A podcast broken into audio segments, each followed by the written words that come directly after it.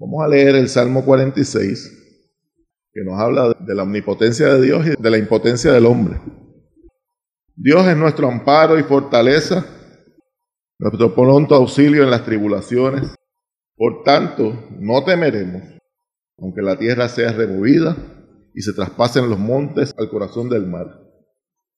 Aunque bramen y se turben sus aguas y tiemblen los montes a causa de su braveza, Selah. Del río sus corrientes alegran la ciudad de Dios, el santuario de las moradas del Altísimo. Dios está en medio de ella, no será conmovida. Dios la ayudará al clarear la mañana. Damaron las naciones, titubearon los reinos. Dio él su voz. Se derritió la tierra. Jehová de los ejércitos está con nosotros. Nuestro refugio es el Dios de Jacob. Selah. Venid, ved las obras de Jehová, que ha puesto asolamientos en la tierra, que hace cesar las guerras hasta los fines de la tierra, que quiebra el arco y corta la lanza, y quema los carros en el fuego. Estad quietos y conoced que yo soy Dios. Seré exaltado entre las naciones, enaltecido seré en la tierra. Jehová de los ejércitos está con nosotros. Nuestro refugio es el Dios de Jacob. Selah. Cada una de estas estrofas, son tres estrofas, cada una de ellas termina con la palabra Selah. Se presume que es una pausa litúrgica para que el pueblo piense en lo que se está diciendo. Se dice que el precursor de la reforma protestante, Martín Lutero, encontró en este salmo, el Salmo 46, la fuente de inspiración para componer su himno símbolo de la reforma, Castillo Fuerte. Su protesta ante los excesos corruptos de Roma le hizo objeto de la excomunión de parte del Papa León X, lo que causó que el emperador Carlos V ordenara su arresto para aplicarle el castigo acostumbrado. Ya sabemos cuál era el castigo acostumbrado por el que pasaron muchos, particularmente muchos de los antecesores de la reforma fueron llevados a un castigo bastante cruel a ser quemados en la hoguera. Y aunque el Lutero fue protegido por Federico III, un gobernante bastante poderoso de la época, en su castillo de Wartburgo, fue Dios quien en última instancia le brindó refugio a su alma. Aunque los enemigos de la reforma nunca alcanzaron a quitarle la vida a Lutero, experimentó ciertamente la incertidumbre de ser perseguido pero lo experimentó siendo fortalecido por la certeza de que el Dios que le llamó era inmensamente poderoso para guardarle aún más allá de la muerte. Vamos a orar, hermano. Dios y Padre, te damos gracias en esta noche que tú nos convocas aquí, Señor, para examinar tu palabra. Y ante la exposición de tu palabra, Señor, solo podemos esperar que sea tu Espíritu el que hable a través del predicador y sea tu espíritu el que mueva el corazón y la mente de los, oyentes, Señor. Que tu Santo Espíritu sea con nosotros guiándonos a toda verdad y nos lleve a poner por obra lo que aquí aprendamos. Oramos en Cristo Jesús nuestro Señor. Amén.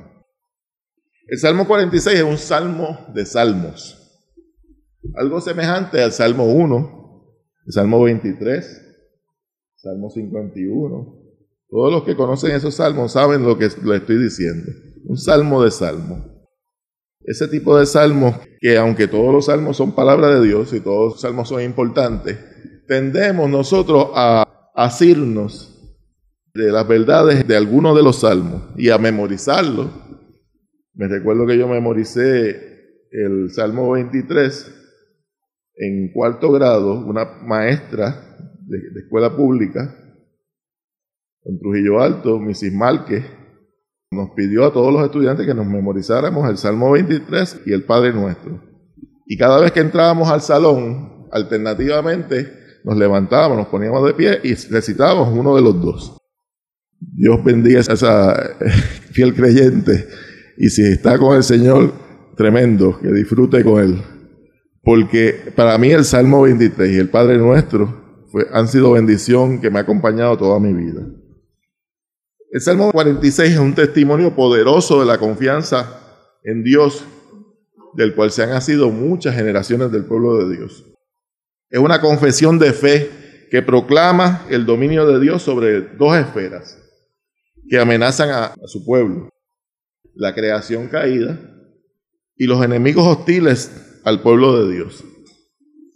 Se dice que fue escrito para celebrar una gran liberación y que muy probablemente esta fue la relatada por Isaías en el capítulo 37, que tiene, tiene paralelo en Segunda de Reyes 19 y en Crónicas 32. Y se habla de que ante el asedio de los asirios en Judá, a Jerusalén, el ángel de Jehová mató a 185 mil soldados asirios en una sola noche. Vamos a leer una porción corta, importantísima, de, Isaías 37, los, los versículos del 33 al 36, que dicen así. Por tanto, así dice Jehová acerca del rey de Asiria. No entrará en esta ciudad, ni arrojará saeta en ella.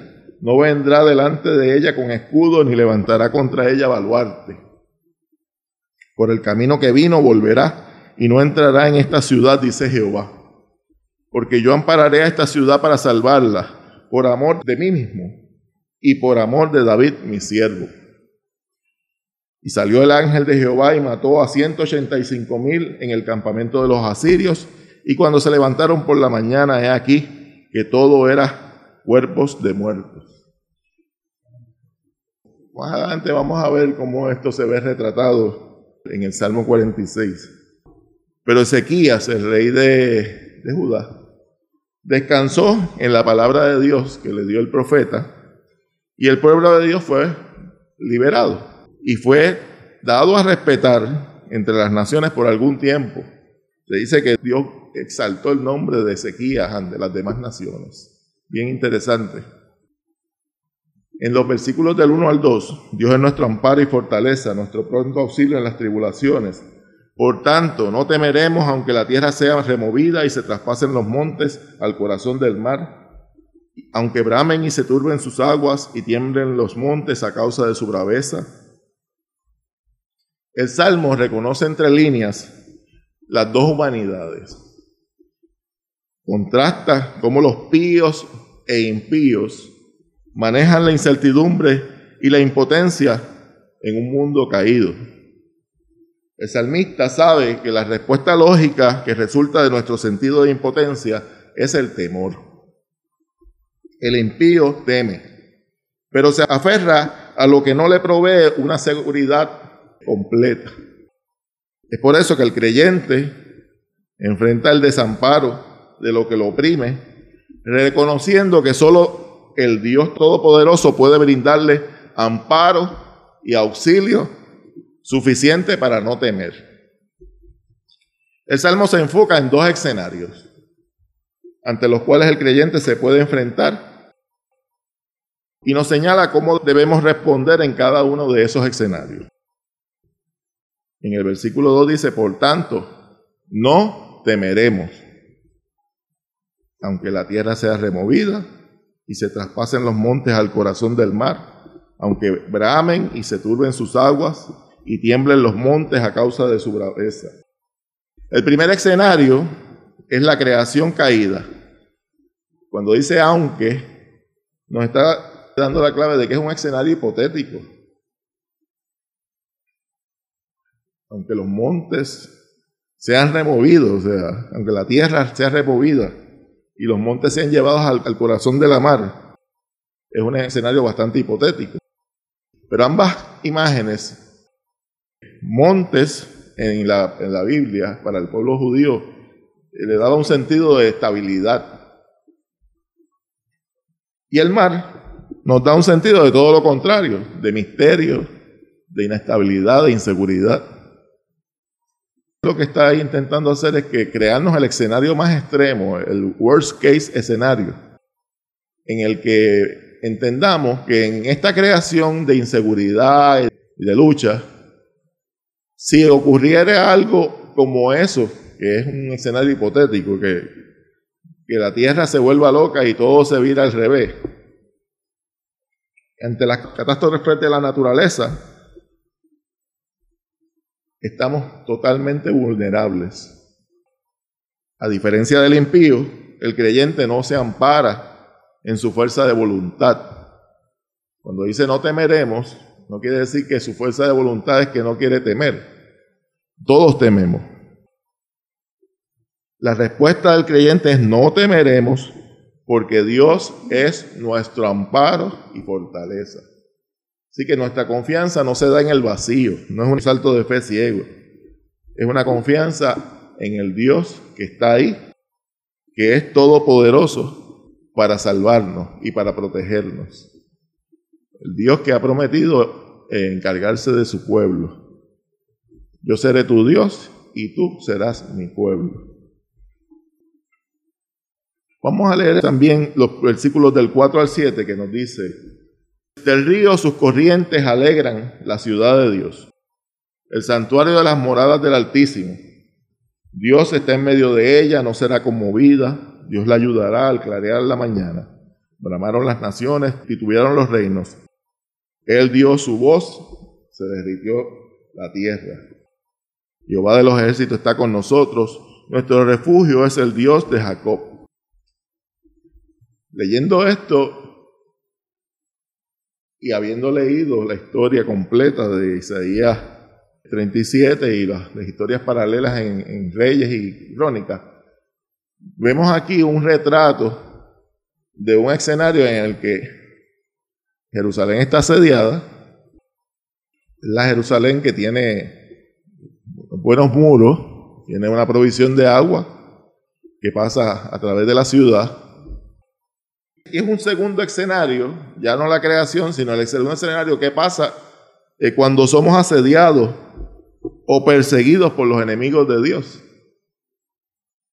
En la historia bíblica estamos ante un escenario donde el pueblo de Dios en el colectivo era asediado por los asirios. En nuestra realidad personal, nosotros todos hemos experimentado el asedio y la persecución, a veces velada y a veces abierta, de los enemigos de Dios. Y la palabra lo enseña. Se nos dice que, que nosotros tenemos que estar claros de que el mundo nos odia. El mundo odia a los que aman a Dios. Una ciudad amurallada y provista de fuentes de agua puede parecernos que puede ofrecer estabilidad y seguridad, pero no necesariamente es así. La verdad es que ninguna medida de precaución para nuestra provisión o protección es totalmente confiable. ¿Recuerdan aquello de necio? Muchos bienes has acumulado. En esa línea, ¿verdad? El hombre que buscó seguridad, provisión, estabilidad en su vida, pero una estabilidad que no estaba fundamentada en Dios. Era una estabilidad impía. Puso su confianza en las provisiones y, y seguridades terrenales. Y cuando se le dice necio, es porque es una necedad confiar en la seguridad que el mundo ofrece, que las cosas físicas ofrecen, en las provisiones que hacemos, que no está mal que las hagamos pero, como dice la escritura, si Jehová no guarda la ciudad, en vano guarda la guardia. La respuesta del creyente es que no seremos conmovidos porque la presencia de Dios en nosotros nos asegura que Él está en control. El Jerusalén de aquella época era el Jerusalén donde estaba el santuario del Señor y donde estaba la presencia del Señor. Y el salmista reclama la presencia del Señor como la fuente real de la seguridad del pueblo de Dios. ¿Cuán conscientes estamos nosotros de que su presencia en nosotros es literal, hermano? Él está con nosotros. El Espíritu de Dios es la, la garantía de su presencia en nosotros, el Espíritu de Dios nos guía y nos fortalece y encamina todos nuestros pasos en esta vida, porque en el escenario en el que vivimos, que es el escenario de la fe, se nos dio no solamente lo que en aquel tiempo era la presencia de Dios en medio de su pueblo, sino se, se nos dio algo más profundo todavía, es que la presencia de su Espíritu en nuestras vidas individuales y colectivas como pueblo de Dios. Así que no seremos conmovidos, no temeremos, no seremos conmovidos. Vamos a leer los últimos pasajes. Los versículos del 8 al 11 nos dice, venid, ved las obras de Jehová, que ha puesto asolamientos en la tierra, que hace cesar la guerra hasta los fines de la tierra, que quiebra el arco, corta la lanza y quema los carros en el fuego. Estad quietos y conoced que yo soy Dios. Seré exaltado entre las naciones, enaltecido seré en la tierra. Jehová de los ejércitos está con nosotros. Nuestro refugio es el Dios de Jacob. Y aquí vemos el, el resultado de la profecía del profeta Ezequías. Nos ordena el Salmo de manera imperativa reconocer el poder que Dios manifiesta en sus obras. Dios manifestó su poder en aquella noche en Judá, acabando con un soplo de sus ángeles, el ángel de Jehová. Todo un ejército, 185 mil personas, no son pocas personas, no son pocos soldados. Yo me imagino, ustedes que ven hoy en día películas de historia, ¿verdad? Usted parece en las murallas de Jerusalén en ese momento, en esa noche, y mire hacia adelante y vea que será un campamento de 185 mil personas. Y piense si no, este, usted estará con temor. Pero el Salmo nos muestra de dónde el pueblo de Dios saca la entereza para no temer del Dios que es su amparo y fortaleza. La misma invitación, venid, ver las obras de Jehová, tiene tono de reprensión, pero con distintos resultados en las dos humanidades. A la humanidad caída, que no reconoce la honra debida al nombre de Dios, le hace clara la soberanía de Dios y le hace claro que es inevitable que todas rodillas se doblarán ante el Señor.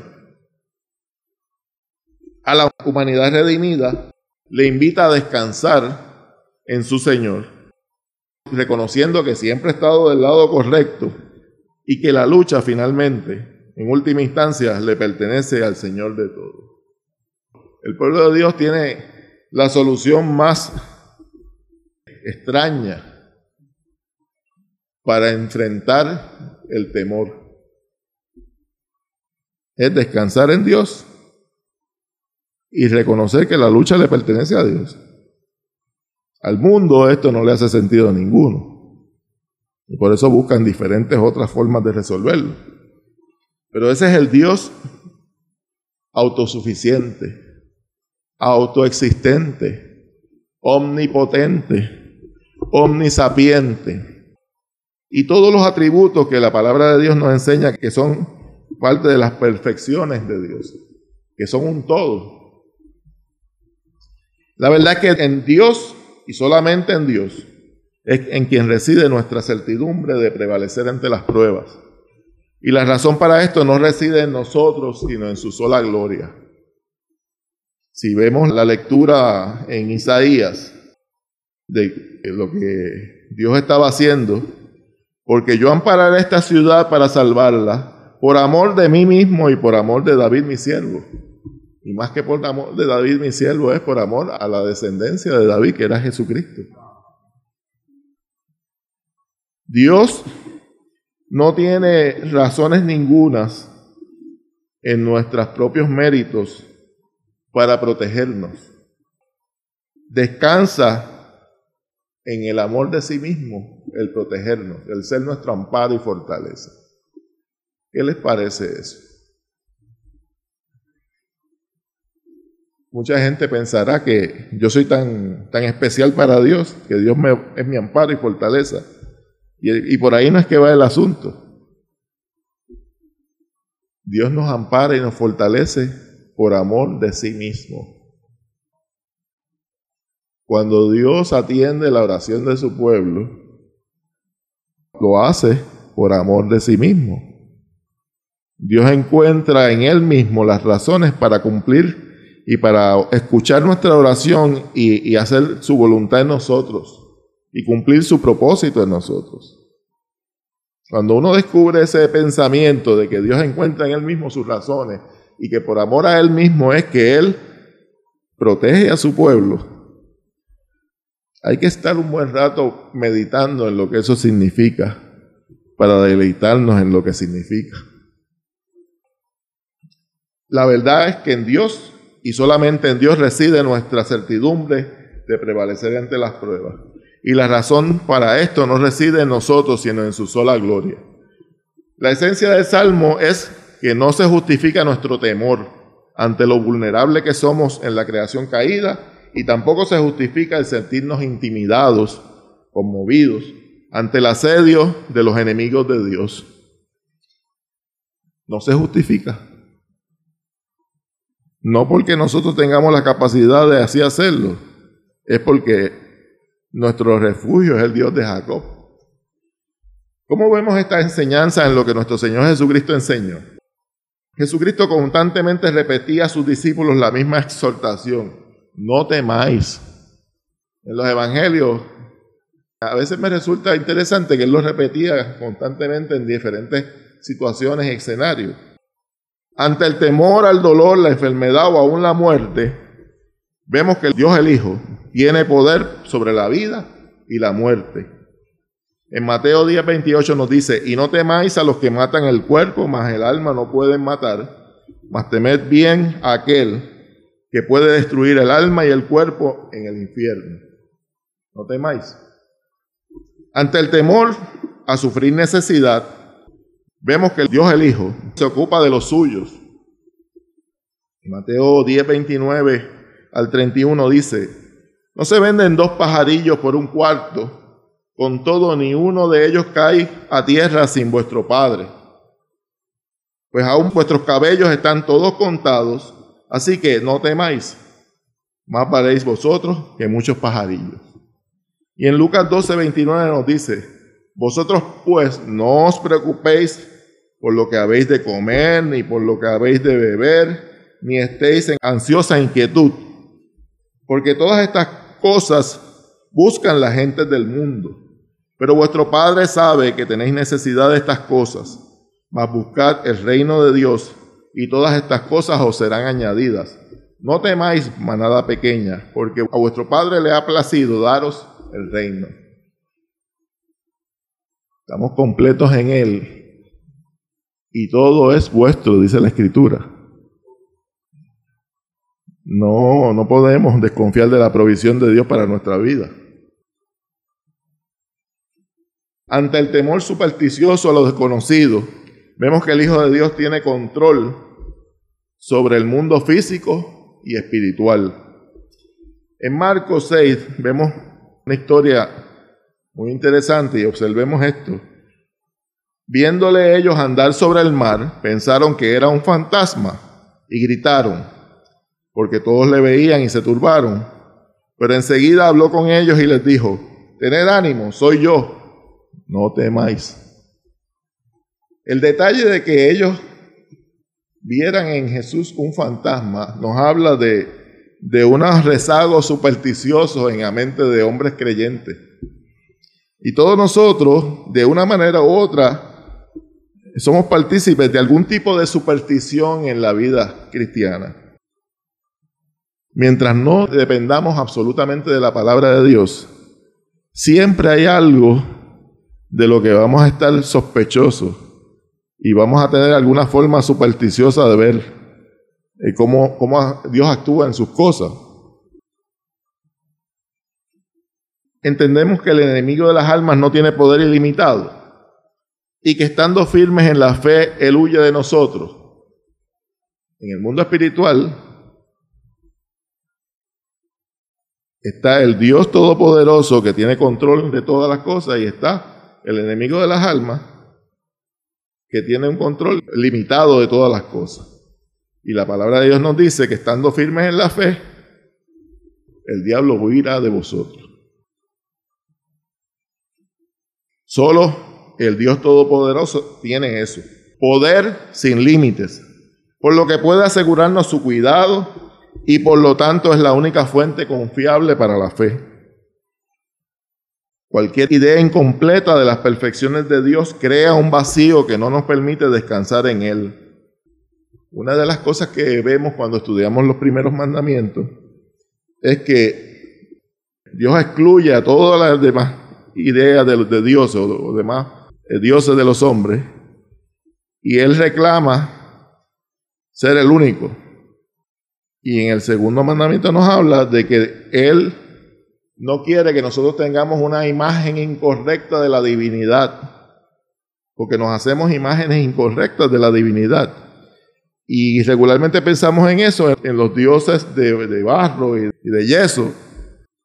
Pero la realidad es que nosotros tenemos imágenes incorrectas de la divinidad aquí en nuestra mente. Si encontramos en la marcha, en la palabra de Dios, meditar en las perfecciones de nuestro Dios, en todo el poder y sabiduría de Dios, cada vez más tendremos una imagen más completa de quién es ese tal Dios, el Dios que nos creó. Siempre me ha sido de motivo de, de lucha que haya teólogos que crean en la evolución como una forma de cómo Dios creó las cosas. Si Dios es omnipotente, Dios pudo crear como lo dice en Génesis 1. Dios dijo y fue hecho. ¿Cuál es el problema de eso? Si Dios es omnipotente, porque el asunto es la premisa, ¿verdad? Dios todo lo puede. Dios dijo y fue hecho. Cualquier idea incompleta de las perfecciones de Dios crea un vacío que no nos permite descansar en Él. Mientras entendamos quién es Dios, mientras nos deleitemos en la grandeza inconmensurable de Dios, podemos descansar en tal Dios. Cualquier idea equivocada y exagerada del poder del enemigo nos hará dudar del control absoluto que Dios tiene sobre todas las cosas. Gran parte del cristianismo evangélico en Puerto Rico le reconoce más poder a Satanás del que tiene no es omnipresente, no es omnipotente.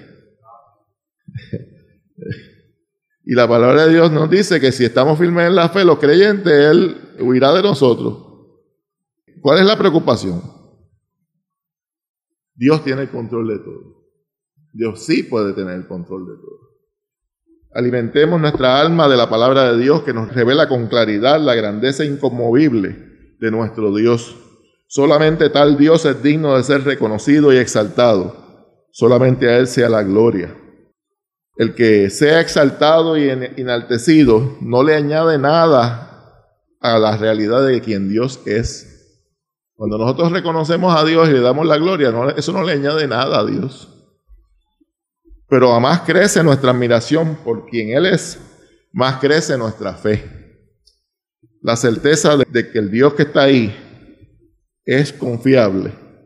Nos llena de confianza tal que la paz que pasa todo entendimiento gobierna nuestro corazón y mente. Amén. Oremos, hermano. Padre de amor, te damos gracias en esta noche por tu palabra que ha sido expuesta delante de nosotros y te suplicamos que las verdades aquí expuestas sirvan para acrecentar nuestra fe, para que nosotros podamos engrandecerte y exaltarte y reconocerte y darte la honra de vida a tu nombre, Señor. Oramos pidiendo que nos lleves con paz a nuestros hogares, con la bendición del Padre, del Hijo y del Espíritu Santo. Amén.